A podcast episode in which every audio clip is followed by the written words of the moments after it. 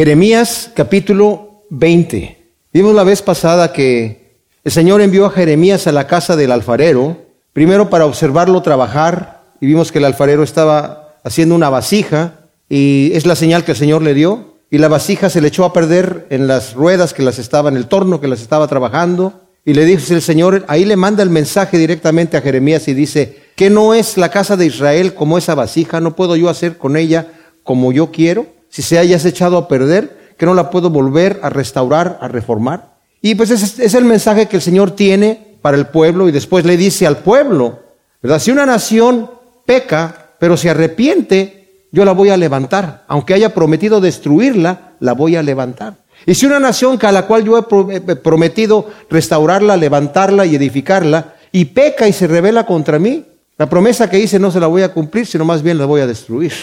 Y ese es un llamado al arrepentimiento y la gente le contesta, es inútil, nosotros vamos a seguir pecando, vamos a seguir haciendo lo que nosotros querramos y más bien agreden a Jeremías y hasta lo quieren matar. Entonces después el Señor le manda otra señal a Jeremías, dice, vuelve a la casa del alfarero, pero ahora llévate a los principales de los judíos, de los sacerdotes y a, los principales de la gente contigo. Y salgan afuera, el alfarero vivía en donde estaba eh, Tofet, que era después vino a ser el, basurero principal, eh, Josías lo convirtió en basurero, era en donde sacrificaban a los niños, tenían un ídolo que se llama Moloch, que lo calentaban al rojo vivo y sacrificaban ahí sus hijos a Baal o a Moloch.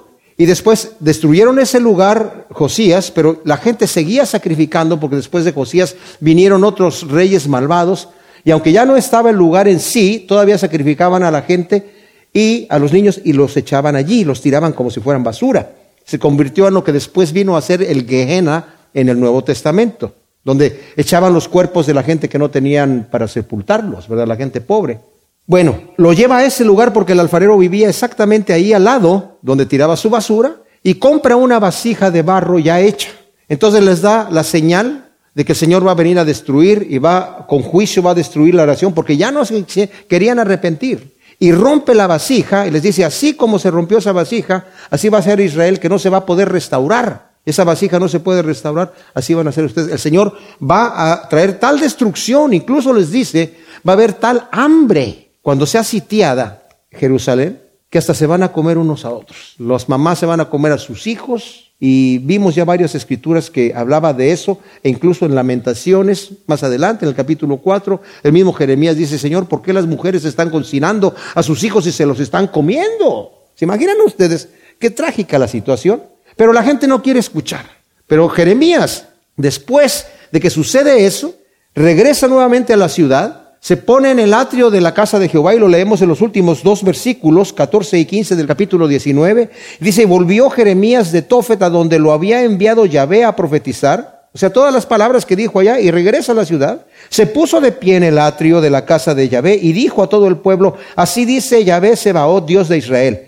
He aquí, yo traigo sobre esta ciudad y sobre todas sus aldeas todos los males que he hablado contra ella por cuanto han endurecido su cerviz para no escuchar mis palabras. O sea, ahora ya está delante del pueblo que estaba allí y obviamente lo están escuchando gente que no lo había escuchado en donde había estado profetizando a los principales de los sacerdotes y de los judíos. Y nos dice el primer versículo del capítulo 20, Pasur, hijo de Imer, sacerdote que presidía como príncipe en la casa de Yahvé, oyó a Jeremías profetizar estas cosas. Pasur hizo azotar al profeta Jeremías y lo puso en el cepo que estaba en la puerta de Benjamín, la cual conducía a la casa de Yahvé. O sea, este sacerdote Pasur escucha a Jeremías estas palabras y lo pone en el cepo y lo manda a azotar. Ahora, este Pasur, hijo de, Imer, era el sexto en la descendencia de Imer, no era directamente hijo, sino estaba el hijo, el nieto, el bisnieto, el tataranieto, el tataratataranieto y el tataratataranieto viene a ser este Pasur, ¿verdad? Pero se le llamaba hijo como descendiente, ¿verdad? De Imer. Y eso está en Primera de Crónicas 9:12. Y era de la clase decimosexta de los sacerdotes. Los sacerdotes David los había dividido en 24 clases. Cada clase operaba seis meses en el templo. Y este era de la decimosexta de los sacerdotes, segundo nos dice Primera de Crónicas 24, 14. Ahora, no debe confundirse con el pasur que vamos a leer en, el 21, 1.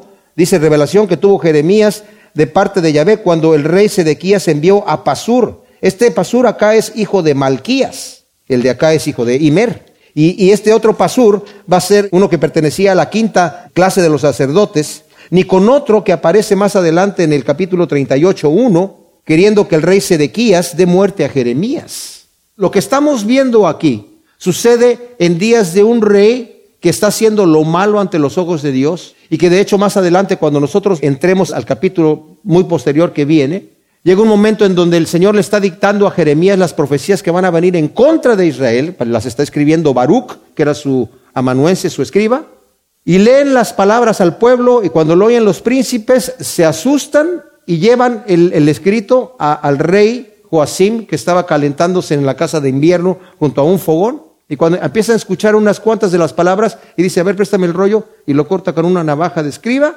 y lo echa al, fuego. Y la gente, no, no, no, no lo cortes. Y lo cortó así, como diciendo, a mí no me importa lo que Dios diga, los voy a quemar. Y el Señor después le dice a Jeremías, vuelve a escribir otro rollo con las mismas palabras escribiste y le voy a agregar otras cuantas más. Y una de las cuantas más que le agrega es que lo van a dejar sin sepultar a este Joacim. Y eso es lo que va a pasar. Porque Nabucodonosor lo pone como rey, bueno, más bien lo pone como rey, a ver, Josías, que era su padre, que fue un rey que hizo lo bueno, hizo restauraciones, quitó todos los altares de los ídolos y restauró la adoración al Señor.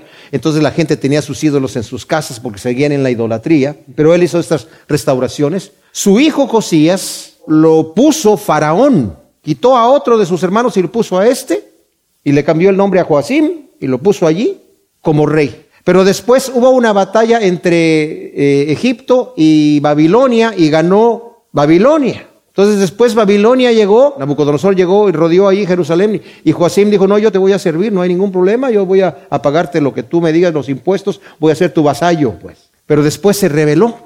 Y se rebelaban los reyes porque se apoyaban en Egipto. Pensaban, Egipto nos va a librar de Nabucodonosor.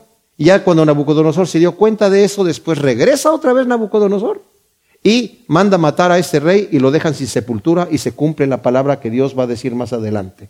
Que le dije, nada más échenlo fuera, tírenlo tras la muralla y déjenlo ahí que se pudra. Tremenda cosa. Bueno, todo esto que estamos viendo aquí nosotros, este capítulo 20 sucede durante los días del rey Joacim. Y este Pasur no era sumo sacerdote, pero nos dice aquí que era príncipe en la casa de Yahvé. Por el momento, ¿verdad? Que estaba ahí seis meses. Tenía el cargo de inspector jefe en la casa de Yahvé, encargado de supervisar las actividades subversivas de quienes se presentaban como profetas. O sea, su labor era cuando llegaba una persona, si se presentaba como profeta, examinarlo y, ver si era realmente un profeta de Dios o no. Y él cuando escucha a Jeremías dice, no me gusta lo que estás diciendo, lo manda a azotar y luego lo pone en el cepo. Ahora, es de suponer que este pasur no estuvo con Jeremías en Tofet para oírle predicar, pero cuando Jeremías vino a los atrios de la casa de Yahvé y lo oyó Pasur que profetizaba estas palabras y no, no pudo soportar que Jeremías se atreviese a predicar sin su permiso en los atrios de la casa de Yahvé, de la cual él era inspector jefe. Y enfurecido por esto, Pasur manda azotar a Jeremías y también, mis amados, con la mayor probabilidad, con los 40 azotes prescritos por la ley, porque en Deuteronomio eh, 25.3 dice, cuando castigues a una persona que merezca ser azotado, no le des más de 40 azotes para no humillarlo. Entonces, por lo, por lo general a la gente cuando las azotaban le daban 39 azotes para que no se les fuera a pasar la mano de repente, ¿verdad? Eran, bueno, lo hacían conforme a la ley. Por eso dice Pablo también en, en uh, Segunda de Corintios 11, 24. Dice, de los judíos cinco veces he recibido 40 azotes menos uno. O sea, cuando los azotaban, realmente les daban todo lo que era. Y es de suponer que este Pasur, como estaba muy enojado, porque no solamente lo manda a azotar, sino que lo pone en el cepo. El cepo aseguraba los pies, las manos y el cuello hasta doblar el cuerpo por completo. en, hebreo la palabra cepo significa torcer. Era un instrumento que imagínense ustedes lo, incómodo que era y lo dejó toda la noche con las manos, los pies y el cuello metidos en una madera, ¿verdad? Que los, lo sujetaba allí. Era una tortura tremenda. Y ahí está Jeremías, ¿verdad? Pasa la noche ahí. Dice, y a la mañana siguiente, Pasur sacó a Jeremías del cepo y Jeremías le dijo, Yahvé no te llama con el nombre de Pasur, sino Magor Misabib. Ahora, Al día siguiente, él saca a Jeremías del cepo, pero a pesar de haber padecido tanto, Jeremías no se intimida. O sea, Jeremías no dice, ya no mejor me callo la boca porque ya lo que me. Es la primera vez aquí, mis amados, que alguien agrede a Jeremías físicamente. Va a suceder más, pero aquí es la primera vez. Entonces Jeremías pudo haberse echado para atrás y callarse la boca, ir a orar al Señor, ¿qué quieres que haga, Señor? Porque me está yendo muy mal. Bueno, sí se va a quejar, lo vamos a leer en un momentito más, se va a quejar bastante Jeremías, pero en el momento tiene el valor, ¿verdad?, de ir y hablarle a Pasur, a decirle lo que le está diciendo. Jeremías no se intimida, como dije, sino que entrega con valor y autoridad las palabras de juicio contra Pasur y contra Judá. El mismo Yahvé le cambia el nombre al sacerdote de Pasur, que significa libertad, a Magor Misabib, que significa terror por todas partes. O sea, el Señor ya no te llama libertad, el Señor te llama terror por todas partes. ¿Por qué? Porque así dice Yahvé, dice el versículo 4. He aquí, yo te constituyo en terror para ti y para todos tus amigos, y caerán por la espada de sus enemigos, y tus ojos lo verán. Entregaré a todo Judá en mano del rey de Babilonia, quien los llevará cautivos a Babilonia y los matará con la espada. Entregaré a sí mismo todas las riquezas de esta ciudad, todos sus productos, todos sus bienes, y pondré en mano de sus enemigos todos los tesoros de los reyes de Judá, y los saquearán y los llevarán a Babilonia. Y luego a Pasur le dice, y tú, Pasur, y todos los que habitan en tu casa iréis al cautiverio. Tú entrarás en Babilonia y ahí morirás. Ahí serás sepultado tú y todos tus amigos a quienes profetizaste mentiras. Podemos ver que este señor era un falso profeta. Había profetizado mentiras porque era lo popular, para quedar bien con la gente. No era que Dios le estaba dando un mensaje equivocado. No era que él estaba confuso y pensaba que había recibido de Dios un mensaje. Era un mensaje que estaba dando para agradar los oídos de la gente, como hoy en día hay muchos. Lo mencionaremos en un rato más. Pero el castigo de Yahvé sobre Pasur por haber puesto a Jeremías en el cepo es que cuando llegue el juicio de Yahvé sobre él, va a vivir aterrorizado. Terror por todos lados. Hasta su muerte, ya que va a ver morir a espada ante sus ojos a sus amigos que lo animaban en sus falsas profecías. Pero Pasur también verá cumplida la profecía de Jeremías en Judá, que será entregada en manos del rey de Babilonia. La que antes era la ciudad del gran rey, el Señor ahora se despoja de la ciudad del gran rey, de su ciudad, y se le entrega al rey Nabucodonosor. Como diciendo el Señor, antes yo era su rey, antes ustedes eran míos, antes yo cuidaba de ustedes, ahora me olvido de ustedes y se los voy a entregar a otro rey que va a ser su enemigo. Y como se rebelaba tanto, o sea, Nabucodonosor llegaba, conquistaba y no quería hacer ni mucho daño, nada más, ok, ponía ahí un rey, séme fiel, ¿verdad? Paga los tributos y quédate gobernando ahí como es, y la gente está feliz y tranquila. Pero como se estaban rebelando constantemente, llegaba Nabucodonosor con más coraje y quitaba y, y deshacía. Y al final, al final, final, final, va a terminar destruyendo la ciudad de Jerusalén calcinando las piedras, las casas, no va a haber nada reconstruible. Al final va a ser todo una devastación total, al grado que cuando regrese, la, ya cuando se los lleven cautivos a Babilonia por los 70 años que están fuera, nadie vive en toda esa región. Dice, va a ser habitación de chacales y de bestias porque nadie va a habitar allí. Quedó tan mal, mal, mal todo ahí que era inhabitable. Entonces, también el mismo pastor y su familia serán llevados cautivos a Babilonia, en donde después de vivir en terror constante, va a vivir en un terror constante en Babilonia. Será enterrado con sus caderas. Miren, denle vuelta allí en el capítulo 29, si tienen sus Biblias por allí, para nada más para que se den cuenta ustedes. Jeremías, después de que pasan todas estas cosas, fíjense ustedes, después de que pasan todas estas cosas y se cumplen las profecías de Jeremías, Jeremías todavía envía cartas con profecías a la gente que está allá en Babilonia diciéndoles, quédense ahí tranquilos, eh, planten viñas, edifiquen casas, estén lo que estén ahí, porque ahí se van a quedar por 70 años. Todavía están hablando, eh, este es un falso prof ¿qué está diciendo? Que nos vamos a quedar aquí por 70 años, ¿qué le pasa a este? Y todavía querían que hacerle daño a Jeremías desde Babilonia, ya están allá deportados. Y aquí Fíjense una cosa que pasa. Eh, cuando Nabucodonosor se entera de que alguien está hablando en contra de que tiene a la gente allí y que se van a regresar, inmediatamente Nabucodonosor tenía un fusil muy pequeño y tenía muy mal humor.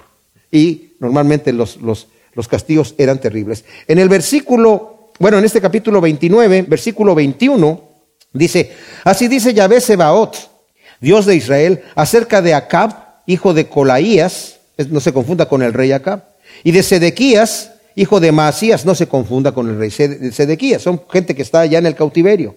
Son falsos profetas, dice, que os profetizan mentiras en mi nombre. He aquí, yo los entrego en mano de Nabucodonosor, rey de Babilonia, quien los matará ante vuestros ojos y dará origen a una maldición. O sea, este se va a convertir en maldición la forma en la que estos hombres van a morir en manos de Nabucodonosor, que se correrá entre los cautivos de Judá, que está en Babilonia, que se dirá, Yahvé haga contigo como Acab y Sedequías, a quienes el rey de Babilonia asó al fuego. O sea, los va a matar asándolos al fuego. Porque eran falsos profetas que estaban profetizando, no, nosotros vamos a regresar allí y Babilonia va a ser destruida. En Babilonia, imagínense ustedes, lo oyen a Nabucodonosor y dicen, ¿qué, estos son, que están profetizando esta gente aquí? Y los mandó a asar en fuego. Porque hicieron infamia en Israel, adulteraron con la mujer del prójimo y dijeron palabras falsas en mi nombre sin que yo los mandara. Lo sé y lo atestiguo, dice Yahvé. ¡Wow! Wow, wow. Jeremías, entonces, en el versículo 7 al 10 dice, me sedujiste, Yahvé, y me dejé seducir. Fuiste más fuerte que yo. Prevaleciste todo el día, soy objeto de escarnio. Todos se burlan de mí. Porque siempre que hablo, que grito, que proclamo violencia y destrucción, la palabra de Yahvé se me vuelve objeto de burla y oprobio todo el día. Jeremías a causa de la debilidad de la carne, fíjense, a causa de la, su debilidad de la carne, porque es un hombre como nosotros, de pasiones y débil. Está extrañamente agitado en su interior. Hasta ahora no había padecido físicamente y debido al grave castigo que sufre en manos de este pasur, ahora siente en su pecho una lucha entre dar gracias y sus debilidades que tiene en la carne. Jeremías se lamenta y sugiere que Yahvé no solo lo sedujo, sino que también lo forzó a llevar su palabra ante el pueblo y siente de alguna manera, Jeremías aquí, está insinuando de alguna manera que el Señor no está cumpliendo su promesa de librarlo de la persecución. Si dan al, capítulo 1 del, del libro de Jeremías, mis amados, donde está el llamado de Jeremías, el Señor le dice en el versículo 7, me dijo Yahvé, no digas soy joven, porque cuando lo llama dice, ay Adonai, soy muy joven y no sé hablar. No digas que soy joven, porque donde quiera que yo te envíe irás y todo lo que yo te mande dirás. No temas delante de ellos, porque yo estoy contigo para librarte, dice Yahvé. Bueno, si estás conmigo para librarme, mira lo que me está pasando aquí en manos de Pasur.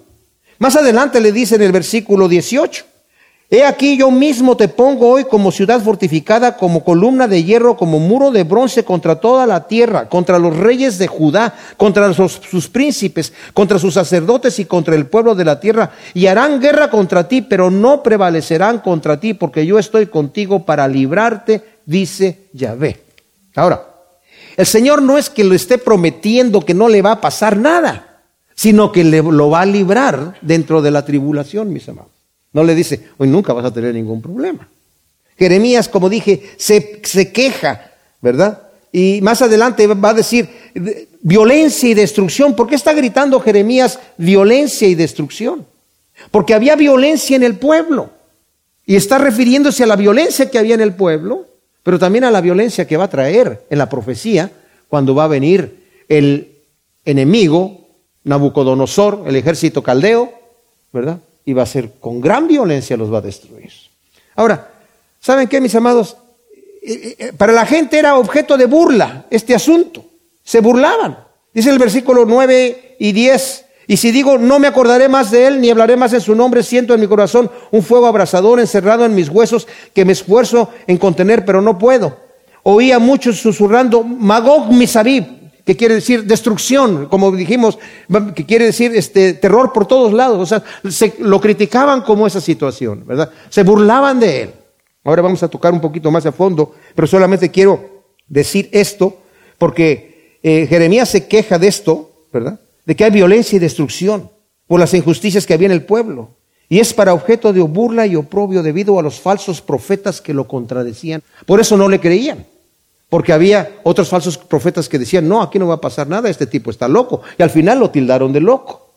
Imagínense, mis amados, ¿qué prefieren escuchar? Una noticia en donde les diga, Dios está en contra de ti, tienes que, estás mal, tienes que arrepentirte, que las cosas, o que te diga, no, todo está bien, todo está bien, estás bien, no hay problema. Si Dios es bueno, ¿A poco Dios va a echar al, infierno a sus hijos? No, hombre, Dios, eh, eh, todos los caminos van a Roma. Tú nada más eh, ten fe y adelante y tranquilo. Ah, pues yo quiero eso. ¿Qué, ¿Qué prefieren escuchar? En el mundo tendréis aflicción. No te hagas tesoros aquí en la tierra, sino haces tesoros en el cielo. O que te digan, si tienes suficiente fe, puedes ser millonario. Somos hijos de un rey. ¿Cómo viven los hijos de un rey? Por favor, ¿verdad? Ah, pues yo prefiero que sí, sí, nice, nice, nice, ¿verdad? Yo quiero vivir de esa manera. Por favor. Así eran los falsos profetas, mis amados. Ahora, en el versículo 9 dice, y si digo no me acordaré más de él ni hablaré más en su nombre, siento en mi corazón un fuego abrasador encerrado en mis huesos, que me esfuerzo por contener, pero no puedo. Jeremías se ve tentado a abandonar su oficio, ya que cuando habla de parte de Yahvé al pueblo, en lugar de ser edificados y volverse mejores la gente, se exasperan y se hacen peores. Wow. Jeremías, al igual que cualquier fiel ministro de Dios, no puede callar el mensaje de Yahvé que siente en su interior. La gracia de Dios es como un volcán que lo hace explotar y tiene que hablar la palabra sí o sí. Dice, no la puedo callar. Si decido no hablar más porque me está yendo mal, me quema. Como cualquier fiel ministro de Dios, no se puede quedar callado.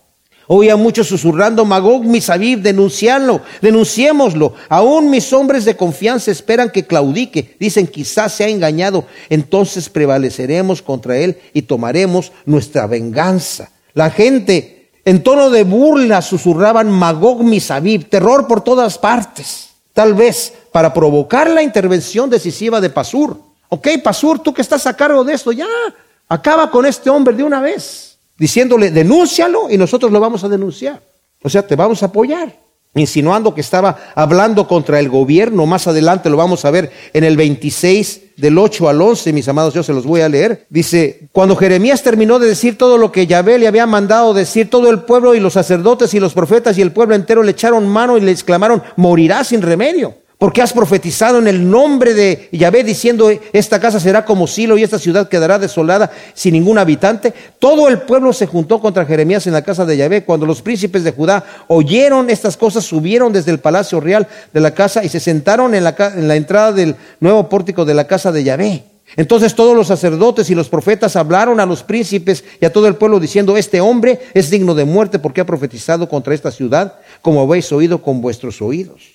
Y luego en el 38, del 1 al 4, leemos, pero Cefatías, hijo de Matán, Jedaías, hijo de Pasur, ese es otro Pasur, eh, Jucal, hijo de Selamías, Pasur, hijo de Malquías, que ya lo vimos, oyeron las palabras que Jeremías había, hablaba a todo el pueblo diciendo, así dice Yahvé, el que se quede en esta ciudad morirá a espada. O sea, este Pasur es el que vamos a ver en el versículo, en el capítulo 21. El que se quede en esa ciudad morirá de espada o de hambre o de pestilencia, pero el que se pase de los caldeos vivirá, pues su vida le será por botín y vivirá. Así dice Yahvé, ciertamente esta ciudad será entregada en manos del ejército del rey de Babilonia y la tomará. Entonces dijeron los príncipes al rey, te rogamos que este hombre sea ejecutado, porque debilita las manos de los hombres de guerra que han quedado en esta ciudad y las manos de todo el pueblo, hablándoles tales palabras, pues no busca este hombre la paz de este pueblo, sino su mal. O sea, este hombre está en contra del pueblo, en contra del gobierno y en contra de todo. Esa era la, suerte de Jeremías y por eso se está quejando delante del Señor. Todo mundo, tu palabra me es oprobio, le dice, tu mensaje me es oprobio. Yo hablo y tengo que decir lo que tú me dices y la gente en vez de recibirlo, se exasperan y se destruyen más todavía. Qué terrible es cuando se llega a esa condición tan depravada. Luego, aquí en el capítulo 20 de Jeremías, Jeremías en su lamento continúa. Acabamos de leer del versículo 7 al versículo 10. El lamento de Jeremías se está quejando delante de Dios porque por primera vez ha sido atacado físicamente. Y el que lo atacó fue el que estaba a cargo de la casa del Señor y lo mandó a azotar 40 veces y después lo puso en el cepo toda la noche. Entonces Jeremías está confuso, está irritado. Ya vimos que en el lamento que tiene Dice, tú me sedujiste, Señor, y me enviaste, pero no me estás protegiendo. Dice, yo pensé no voy a hablar más y, tu palabra no la podía contener, la tenía que hablar porque era como un volcán que me explotaba en el pecho. Y la tenía que decir. Dice, porque la gente ya tienen incluso deseos de matarme. Y se está quejando delante del Señor. Pero inmediatamente, y esto sucede muchas veces, cuando volteamos a ver al Señor, ¿a, quién estamos sirviendo? Inmediatamente Jeremías se reanima y dice, pero Yahvé está conmigo como poderoso gigante. Mis perseguidores tropezarán y no prevalecerán contra mí. Sentirán la confusión de su fracaso, su vergüenza eterna que jamás será olvidada. Oh Yahvé Sebaot, que pruebas al justo, escudriñando los riñones y el corazón, haz que vea tu venganza en ellos, porque a ti he expuesto mi causa. Cantad a Yahvé, alabad al Señor que libró el alma del pobre de mano del malvado. Vemos aquí a Jeremías reanimándose en el Señor. Esto también lo vemos muchas veces en, en David, ¿verdad? Que él está quejándose del Señor, pero al final se reanima en el Señor.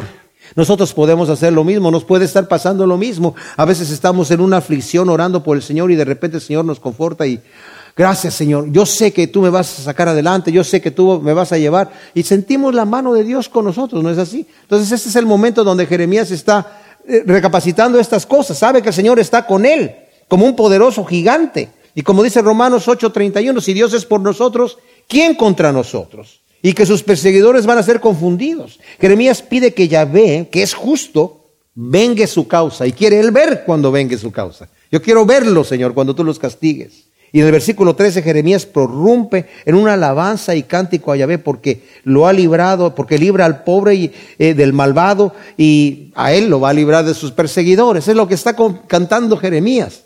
Pero fíjense cómo son las cosas. Jeremías primero empezó con un lamento, después se queja de que el Señor lo sedujo y luego, luego dice, yo quise no hablar tu palabra y no podía, tenía que hablarla. Toda la gente está en contra de mí, pero tú estás conmigo, Señor, como un poderoso gigante. Gracias, Señor, porque tú libras al pobre, te alabo, canten al Señor alabanzas. Inmediatamente leemos el siguiente versículo. Maldito el día en que nací. No sea bendecido el día que mi madre me dio a luz. Maldito el hombre que dio nuevas a mi padre diciendo, te ha nacido un hijo varón, causándole gran alegría. Sea tal hombre como las ciudades que destruyó Yahvé sin apiadarse y oiga clamores por la mañana y gritos de alarma al mediodía, porque no me hizo morir en el seno materno para que mi madre fuera mi sepulcro y su seno una eterna preñez. ¿Para qué salí del vientre? Para ver aflicción y dolor y acabar mis días en vergüenza. ¡Wow! Debido al abrupto cambio que hay aquí de ánimo de Jeremías, algunos eruditos piensan que hay un lapso de tiempo entre lo anterior y lo que sigue aquí. Pero no necesariamente tiene que ser así, porque así somos nosotros, así es la carne. De repente nos animamos y al ratito, ¡pum!, nos caemos otra vez. O sea, él estaba, estaba tratando, sí, Señor, tú eres bueno, poderoso, gigante, pero de repente otra vez, maldito el día en que nací. ¿Para qué nací yo? Para ver pura aflicción. ¡Wow! Esto nos debe dar un poquito de ánimo, porque nosotros que somos imperfectos podemos ver cómo el Señor estaba utilizando a, este Jeremías poderosamente siendo un hombre lleno de pasiones y debilidades. Incluso le dijo al Señor, Señor, yo no quiero oír. No digas que no quiero oír, es que estoy muy joven. No digas que estoy muy joven. Y no vayas a temblar, porque yo te voy a hacer temblar delante de ellos. Ay, Señor, ¿verdad? Me sedujiste, dice, y me dejé seducir y, tú fuiste más fuerte que yo y me venciste. La angustia de Jeremías es tal que primero maldice el día de su nacimiento. Eh, Todo el capítulo 3 es cuando Job empieza a hablar después de todas las aflicciones que le vienen y dice lo mismo. Está maldiciendo el día que nació porque ¿para qué nací? Mira cómo estoy. Dice Matthew Henry, la presente porción muestra hasta qué punto le bullía a Jeremías en el corazón toda la amargura acumulada en el tiempo que estuvo preso en el cepo. Por eso, tras ese breve paréntesis de euforia en los versículos 11 al 13, su lamentación irrumpe de nuevo como la inundación de una presa contenida y maldice el día que nació. Pero ningún hombre tiene razón para eso mientras vive en la tierra, pues no sabe si llegará todavía a ser un vaso de misericordia. Menos motivo tiene aún para ese deseo un hombre bueno como Jeremías, dice Matthew Henry. Después, como dije yo, el profeta maldice al hombre que trajo a su padre la noticia de su nacimiento. Qué terrible. O sea, por muy mal que te vaya en la vida, no vayas a maldecir al doctor que, que, te sacó del vientre de tu mamá, no, él no tiene la culpa, Que le vaya mal y que se muere y que le suceda como a las ciudades que el Señor no tuvo misericordia y que ande en angustias todo el tiempo, oyendo gritos de angustia, nunca tanto, ¿verdad? También dice Matthew Henry, qué insensatez es maldecir un día y a un mensajero por el mero hecho de comunicar una noticia que siempre se recibía con alegría, el nacimiento de un hijo varón. Cuando el corazón hierve de enojo hay que poner un freno en la lengua. Por eso dice el Salmo eh, 39, 1 y 2, refrené mi lengua para no pecar contra ti, Señor. Luego en el capítulo 21 dice, revelación que tuvo Jeremías de parte de Yahvé cuando el rey Sedequías le envió a Pasur, hijo de Maquías, al sacerdote Sofonías, hijo de Masías, diciendo, te ruego que consultes a Yahvé de nuestra parte, porque Nabucodonosor, rey de Babilonia, hace guerra contra nosotros. Quizá Yahvé haga con nosotros conforme a todas sus maravillas para que aquel se retire de nosotros. Ahora, el rey Sedequías, que en realidad se llamaba Matanías, lo vemos en Segunda de Reyes 24, 17, había jurado a Nabucodonosor, Nabucodonosor lo puso como rey. Ya este, este, estamos hablando de Sedequías, que fue el último rey que quedó antes de la deportación, de la última conquista que tuvo allí, y ya cuando destruyeron la ciudad completamente eh, Nabucodonosor. Pero este Sedequías lo puso como rey Nabucodonosor. Y le cambió el nombre, no sé por qué le cambiaban los nombres los reyes, tal vez era una situación de poder, no sé. Y él había jurado a Nabucodonosor por Dios, en nombre de Elohim, serle fiel, pero se rebeló contra él y ahora el ejército de Babilonia había sitiado Jerusalén. Eso lo vemos en segunda de Crónicas 36, del 11 al 13. Entonces, imagínense ustedes la furia de Nabucodonosor. Cómo este hombre me jura en el nombre de su Dios que me va a ser fiel. Yo lo estoy poniendo como rey. No lo está solamente perdonándole la vida, lo está poniendo como rey. Para que disfrute como rey todavía en el trono de David. Y se revela contra mí. ¿Y qué era lo que normalmente hacían? Iban a buscar ayuda de Egipto. Pero Nabucodonosor va, rodea, Nabucodonosor, según Flavio Josefo, rodea a Jerusalén. Entonces ellos mandan pedir ayuda a Egipto y sale Faraón a pelear. Entonces Nabucodonosor deja Jerusalén ahí, pelea contra Egipto, vence a Egipto, le toma un montón de territorio de toda Siria y regresa nuevamente y rodea Jerusalén. Y ahora sí llega con mucho coraje. Y ese es el momento donde estamos aquí. Por eso está asustado Sedequías. Quiero que le digan al Señor qué es lo que va a pasar. A ver, pregúntenle a Jeremías qué es lo que va a suceder aquí. Y este pasur que se menciona aquí, como dije, no es el mismo del 21, ya que aquí es, este es el, eh, aquel es el hijo de Imer, de la decimosexta clase de sacerdotes, mientras que este es el hijo de Malquías, de la quinta clase de sacerdotes, según Primera de Crónicas 24, 9. Sedequías, pues, envía con estos hombres a pedir a Jeremías que consulte a Yahvé para ver si hace alguna de sus maravillas. Dice, a ver si hace alguna de sus maravillas para que se retire el ejército de Babilonia que está sitiando Jerusalén. Ahora, Sedequías pudo haberse entrevistado directamente con Jeremías en privado y ahorrarse el embarazo de la respuesta que va a dar Jeremías, que se la van a tener que llevar sus amigos ahí, ¿verdad? dice que el Señor que te va a ir mal. Él pudo haberse reunido directamente y más adelante lo va a hacer. Va a tener entrevistas privadas con Jeremías, pero no va a obedecer a Jeremías jamás. Que obedecer a Jeremías era obedecer al Señor porque Jeremías venía con un mensaje de parte del Señor. Y Jeremías decía, dice Dios que si haces esto te va a ir bien, pero si haces esto te va a ir mal. Y, este era un hombre muy pusilánime, ¿verdad? Muy débil se dejaba llevar. Es que le tengo miedo a los príncipes, no sé qué van a decir. Es que le miedo a la gente que está allí. Jeremías le decía, no te va a pasar nada. Tú obedece lo que el Señor quiere que, te, que, hagas. Eh, era un hombre malvado, era un rey que, eh, que estaba practicando perversiones, está haciendo lo malo delante de los ojos del Señor. Sedequías junto con los príncipes de los sacerdotes y el pueblo continúan en infidelidad a Dios, aún profanando la casa de Yahvé. Segunda de Crónicas 36 del 14 al 21 nos dice que continuaban en sus maldades profanando la casa de Dios y por eso les vino toda la maldad que después les vino. Y aún así envía a preguntar si Yahvé quería ayudarlo. ¿Qué ceguera y qué necedad cae el hipócrita? ¿Verdad? ¿En qué ceguera y necedad cae la gente hipócrita. Nuevamente Matthew Henry nos dice aquí, los que no quieren recibir la dirección de la gracia de Dios en cuanto a verse libres de sus pecados, se alegrarían de recibir las direcciones de la providencia de Dios en cuanto a verse libres de sus apuros. Quizás dicen, Yahvé hará con nosotros según todas sus maravillas, los portentos sobrados en el pasado, y se alejarán a Bucodonosor de nosotros. Todo su interés está centrado en verse libres de la aflicción y no en hacer las paces con Dios, reconciliándose con Él. Por eso no dicen para que nuestro Dios se vuelva a nosotros, sino para que, a ver si Él, nuestro enemigo, se aleja de nosotros.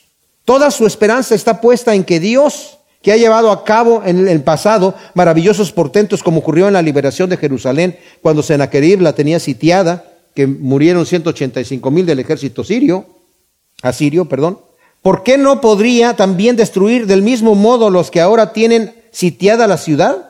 Si aquello lo hizo por oración de Isaías, ¿no podía esto hacerlo por la oración de Jeremías? Pero no consideraban la diferencia existente entre el rey de entonces, el piadoso Ezequías, y el de ahora, el malvado Sedequías. Además, aquellos eran días de piedad y reforma, estos son días de apostasía y corrupción. Eso dice Matthew Henry. Luego en el versículo 3 nos dice, a lo cual Jeremías le respondió, así diréis a Sedequías, yo hago volver atrás las armas de guerra que están en vuestras manos con que peleáis contra el rey de Babilonia y los caldeos, los cuales os asediarán por fuera del muro. A ellos los reuniré en medio de esta ciudad. Yo mismo también pelearé contra vosotros con mano extendida y con brazo fuerte, lleno de ira, con ardiente indignación y con grande enojo. Heriré a los habitantes de esta ciudad, tanto al hombre como a la bestia, que morirán de gran pestilencia. Ahora, Yahvé les da la respuesta, mis amados, que difícilmente sería un consuelo. Permite que se le llame el Dios de Israel a él. Porque responde, así dice el Dios de Israel. Porque ha hecho promesas de liberación, pero no será para esta generación, sino para una generación posterior. Esta generación va a tener que ir a cautiverio, va a tener que sufrir el castigo de Dios. Más adelante el Señor va a restaurar. Por eso todavía se llama el Dios de Israel, porque Él conoce los corazones de la gente. Yahvé va a tornar inútil todo esfuerzo que ellos hagan para defenderse, según dice el versículo 4. Ya sea que pidan ayuda a Egipto, como lo hicieron, o que traten ellos mismos de defenderse. Dice, cualquier esfuerzo que hagan ustedes para defenderse, yo lo voy a tornar inútil. Su propia espada las voy a, la voy a bajar, no, no van a poder hacer nada. Dios mismo dice, yo voy a ser su propio enemigo. Yo me declaro enemigo de ustedes. Y si Dios es su enemigo, ¿quién podrá librarlos? En segunda de Samuel 28, 16. Saúl manda a consultar con una divina a Samuel que ya había muerto. Y Samuel en realidad aparece la divina se lleva una sorpresa porque estaba acostumbrado a engañar a la gente, ¿verdad? Y cuando Samuel realmente llega y aparece, la mujer se, queda impresionada, ¿verdad? Pero le preguntan, igual lo, consultan. Dice, no, dice Saúl, eh, quiero que me digas qué va a pasar porque ya le, le, he hablado a Dios y no, no me responde ni por profeta, ni por Urim, ni por Tubim, no me responde por ninguna cosa. Y Samuel le dice, ¿para qué me estás preguntando a mí? Si Dios es tu enemigo, ¿qué quieres que haga yo? Si Dios es nuestro enemigo, si Dios es por nosotros, ¿quién contra nosotros? Pero si Dios está en contra de nosotros, ¿quién puede estar con nosotros? Dice eh, Hebreos 10:31, horrenda cosa es caer en manos del Dios vivo. Yahvé no solo peleará contra ellos, sino que lo hará con mano extendida y con brazo fuerte, lleno de ira y con ardiente indignación. Wow, wow. Esto ya es terrible. ¿Verdad? Y con grande enojo. Y la manera en la que Dios peleará con ellos va a ser durante el sitio con hambre que se van a comer unos a otros, se van a comer hasta sus hijos y sus amigos, y con pestilencia, cólera y diferentes cosas que ya cuando falta la comida y cuando no hay suficiente agua, empiezan a ver todas estas cosas. Luego dice el versículo 7.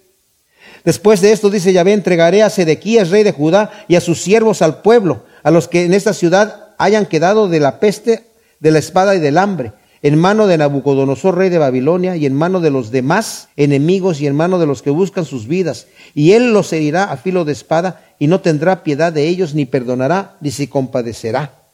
Ahora, aquí se predice que los que sobrevivan el hambre y la pestilencia serán llevados a Babilonia, haciendo mención especial del rey Sedequías. Él también va a ser llevado a Babilonia.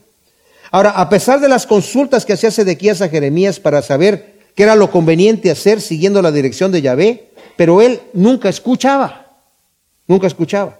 En el capítulo 38 del 14 al 24 vemos una entrevista entre Sedequías y, Jeremías y le dice, bueno, dime qué dice Jehová, pues dice que hagas estas cosas. Ay, es que me da miedo hacer lo que dice. No, haz lo que Dios te dice y te va a ir bien. Entrégate a los caldeos y no te va a pasar nada. Aunque ya te rebelaste contra Nabucodonosor y viene en contra de ti, si tú te rindes, te va a perdonar. No, es que tengo temor. Y al final, lo que sucede es terrible. Según Flavio Josefo, Sedequías no daba mucho crédito a las palabras de Jeremías, que decía que el rey sería llevado a Babilonia, ya que Ezequiel profetizaba que no vería a Babilonia y pensaba que se contradecían. Uno dice que va a ser llevado a Babilonia y otro que no va a haber Babilonia. Eso lo dice en Antigüedades, tomo 2, capítulos 7, 2 y 8, 2. No obstante, Ezequiel también profetizó que el rey sería llevado encadenado a Babilonia, pero que no la iba a ver. Sea, Ezequiel sí profetiza que el rey va a ser llevado a Babilonia, pero no la va a ver. En el versículo 8 dice, y a este pueblo le dirás así, así dice Yahvé, yo pongo delante de vosotros el camino de la vida y el camino de la muerte, el que permanezca en esta ciudad morirá a espada de hambre y de peste, pero quien salga y se entregue a los caldeos eh, que os asedian vivirá y tendrá su vida por botín, porque he puesto mi rostro contra esta ciudad para mal y no para bien. Dices Yahvé, será entregada en mano del rey de Babilonia, la cual la quemará con fuego. O sea, la ciudad va a ser destruida. Así que el que se entregue al rey de Babilonia, su vida le va a ser por botín. Lo, lo único que va a tener es su vida. Por lo menos no se va a morir. He puesto delante de ti, dice el camino de la vida y el camino de la muerte, como lo dice en Deuteronomio 30, 15 y 19. Y continuará haciendo un llamado al arrepentimiento el Señor. Va a continuar haciendo un llamado al arrepentimiento, como lo vamos a ver del versículo 12 al 13. Ciertamente, el camino de salvación que Dios ofrece no es la liberación total. Ya se habían pasado de la raya. Era rendirse al enemigo y sus vidas van a ser por botín. Lo único que se van a llevar es que van a seguir viviendo, pero van a perder todas las cosas. El juicio viene, se van a quedar sin casa, sin bienes, sin nada. Es más, se van a ir como esclavos, pero van a tener su vida, van a seguir viviendo. Es lo único que van a hacer. Si se entregan, si no, los van a matar. Si no, los van a matar. Después, ver, reitera de cualquier manera que la ciudad va a ser quemada a fuego. Luego en el 11 y 12 es cuando vemos que el Señor todavía da otra oportunidad para arrepentimiento. Oh casa de David, así dice Yahvé, id presto a administrar justicia, librad al despojado de mano del opresor, no sea que mi indignación salga como un fuego y arda de modo que no haya quien la apague a causa de la maldad de vuestros hechos. Fíjense, está enviando a Jeremías con un mensaje a la casa del rey. ¿Y qué es lo que le dice al rey? Enmienda tus caminos. Haz justicia. Estás todavía, te está rodeando el enemigo, te está apretando. Ya se llevaron un montón de gente a Babilonia. Ya hubo matanzas. Ya hubo guerra fuerte. Y en este momento, mis amados, está Nabucodonosor sitiando Jerusalén. La sitió por año y medio. ¿Y saben qué es lo que sucede al final? El rey sale por una grieta en la noche que estaba y habían hecho ya en la, en la, en la, puerta, de alguna manera, en la, en la pared, tenían como un ducto por ahí por el que salió, y con su familia y alguna gente con él. Y alguien dio aviso al, al, capitán de la, del ejército de los caldeos y los fueron a alcanzar a Jericó y la gente se dispersó, tomaron al rey y a su familia y lo llevaron delante de Nabucodonosor. Y Nabucodonosor le, dio sentencia. Mataron a sus hijos y a sus amigos y a sus principales delante de sus ojos. Y luego le sacaron los ojos a Sedequías. Después de que lo increpó bastante el rey. Y se lo llevaron encadenado a Babilonia donde murió. Wow. Y aquí le está diciendo el Señor, enmienda tus caminos, haz justicia. Ya estás sitiado y todavía estás pervirtiendo el derecho. Oh casa de David, así dice Yahvé, id presto a administrar justicia, librada al, despojado de mano del opresor, no sea que mi indignación salga como fuego y arda de modo que no haya quien la apague a causa de la maldad de nuestros hechos. No nos va a dar tiempo, pero en el capítulo 22 todavía continúa un mensaje fuerte de Jeremías contra los reyes, diciendo, arrepiéntase de sus maldades y quizá Dios Va a hacer que vuelvan a entrar con toda su pompa a sus lugares. Que las cosas estén como antes, pero arrepiéntanse. La gente no quiere arrepentirse. Entonces, ¿qué sucede? Sucede la conclusión, lo que sucede en el versículo 13 y 14. Heme aquí, dice el Señor, oh moradora del valle, de la roca de la llanura, dice Yahvé. Vosotros que decís, ¿quién bajará contra nosotros? ¿Y quién entrará en nuestras moradas? Os castigaré como merecen vuestras obras, dice Yahvé, y a su bosque prenderé un fuego que devorará todo su alrededor. Ahora Yahvé se dirige a Jerusalén llamándola moradora del valle y roca de la llanura, ya que Jerusalén está rodeada de colinas, según dice el Salmo 125, 2, y ubicada al mismo tiempo en una elevación entre varios valles, y la roca de la llanura se refiere probablemente al monte Sión, donde estaba situada la ciudad. Vemos todavía indicios de soberbia en la segunda parte del versículo 13, donde dice, y vosotros que decís, ¿quién va a bajar contra nosotros y quién va a entrar en nuestras moradas? ¿Quién se va a atrever a hacer esas cosas? Y están rodeados ya de los del ejército, ¿verdad? Y los falsos profetas diciendo, no, ellos se van a ir, ellos se van a ir. Había falsos profetas allí, había falsos profetas en Babilonia también que les estaban diciendo que iban a ser librados. Y ya cuando se los llevan a todos, todavía los falsos profetas continuaban allá siendo falsos profetas. Es increíble, increíble. Yahvé reitera que su rostro está contra Judá y contra Jerusalén, ya que por su soberbia no han querido arrepentirse y obtener misericordia. Por lo tanto, Dios dice que los castigará como merecen sus obras, ya que además de destruir la ciudad, prenderá fuego a sus bosques escogidos por medio del enemigo, de tal manera que el territorio y las ciudades van a quedar totalmente devastadas, inhabitables. Así quedó el territorio. Qué triste y terrible es ver cómo la soberbia y la falta de arrepentimiento deja al individuo como víctima de sus propios pecados. Que Dios quiere perdonar si se arrepiente con un corazón contrito y humillado, pero por el orgullo no arrepentido tendrá que recibir, como dice aquí, el castigo que merecen sus obras perversas. Nadie quiere recibir el castigo que merecemos. Pero Dios está con las manos extendidas, mis amados, para otorgarnos su misericordia y su perdón. Pero tenemos que venir con un corazón arrepentido, con un corazón contrito y humillado.